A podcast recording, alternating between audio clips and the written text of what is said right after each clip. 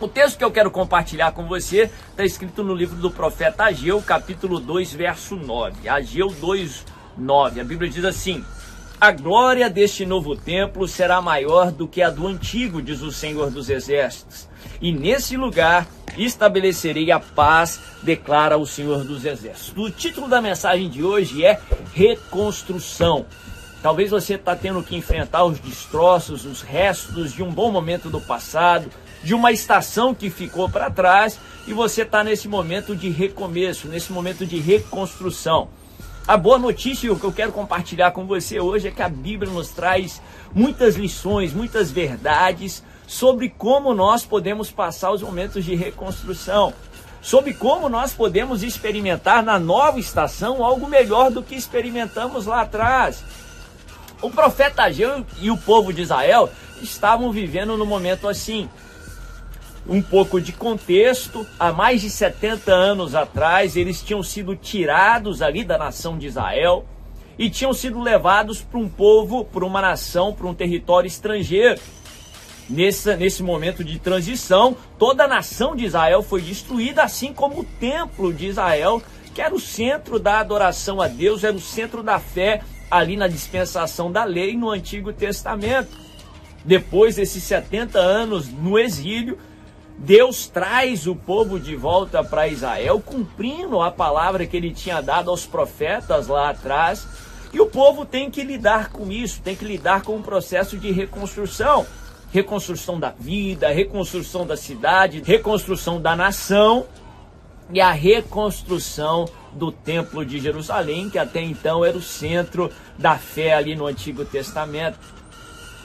Só que diante das incertezas e das dificuldades de um processo de reconstrução, o povo começou a reconstruir a sua vida e deixou o templo ou as coisas de Deus de lado. E é nesse contexto, depois de 18 anos que o povo já tinha voltado para o território de Israel, e não tinham dado a devida importância para o templo do Senhor, que vem o profeta Ageu, inspirado pelo Espírito Santo de Deus, para exortar o povo de Israel a fazer o processo da reconstrução da maneira certa, da maneira de Deus, da maneira que de fato é bem sucedida. E aqui aprendemos lições tremendas, e na reflexão do dia de hoje, para esse novo ano, para essa nova etapa, para essa sua reconstrução, eu quero compartilhar com você Primeiro o profeta Ageu vem exortar o povo para se lembrar das coisas de Deus. Vem exortar o povo para priorizar as coisas de Deus, meu irmão e minha irmã. Se você está no processo de reconstrução, coloque Deus em primeiro lugar na sua vida. É muito fácil a gente cair na tentação da carne humana, da tendência humana de priorizar tudo menos as coisas de Deus de priorizar nossas necessidades, os problemas e as dificuldades e deixar Deus para o segundo plano. O problema é que Deus não é segundo plano. Deus não é segundo lugar. Se tem alguém que é o primeiro lugar, ou se tem alguém que o primeiro lugar é devido, é Deus. Ele é o Alfa, ele é o Ômega, ele é o primeiríssimo lugar. Coloque Deus como prioridade. A Bíblia nos dá muito respaldo e promessas para isso. Jesus nos ensina lá no livro de Mateus, capítulo 6, verso 33, buscar em primeiro lugar o reino de Deus e a sua justiça, porque todas as outras coisas vos serão acrescentadas. Como nesse período de reconstrução, nesse início de ano, como colocar Deus em primeiro lugar de maneira prática? Coloque Deus em primeiro lugar do seu tempo como prioridade em nome de Jesus, que você tenha o seu tempo a sós com o Senhor, um tempo de oração, um tempo de leitura da palavra. Não deixe de congregar.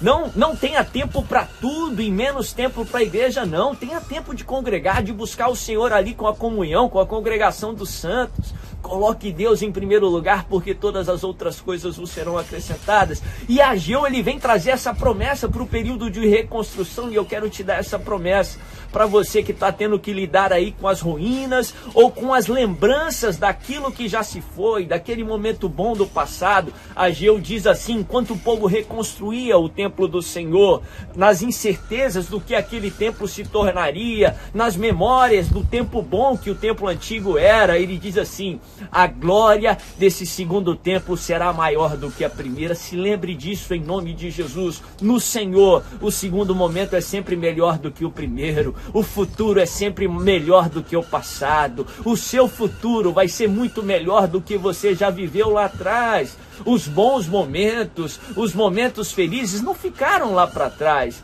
Tem muito cristão que pensa que o pico ali da sua vida cristã, o melhor momento da sua caminhada com Deus ficou ali, ali no passado, como que se Deus tivesse é, alcançado ou atingido o ápice na, da sua vida lá atrás. Não. O poder de Deus não é limitado, não atingiu um ápice, nunca atinge um ápice, porque ele não é limitado. Por isso que no reino de Deus, por isso que na vida cristã o melhor sempre está por vir. A glória da segunda casa será melhor do que a primeira. O seu futuro será melhor do que o passado. 2022 será melhor do que os outros anos, em nome de Jesus.